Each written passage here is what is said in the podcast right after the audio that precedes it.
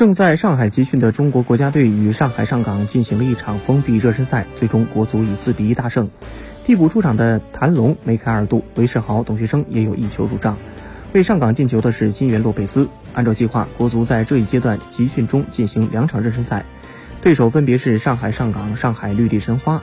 出于技战术保密以及防控要求，本场比赛进行全封闭的方式进行，并且没有视频直播，也没有邀请媒体观战。首发阵容方面，恒大五名球员全部先发，韦世豪、艾克森、陆国富构成前场三叉戟。陆国富首次为国足出战，但比赛开始不到半个小时，陆国富就因伤被替换下场。本月二十六号，国足将与申花进行一场热身赛。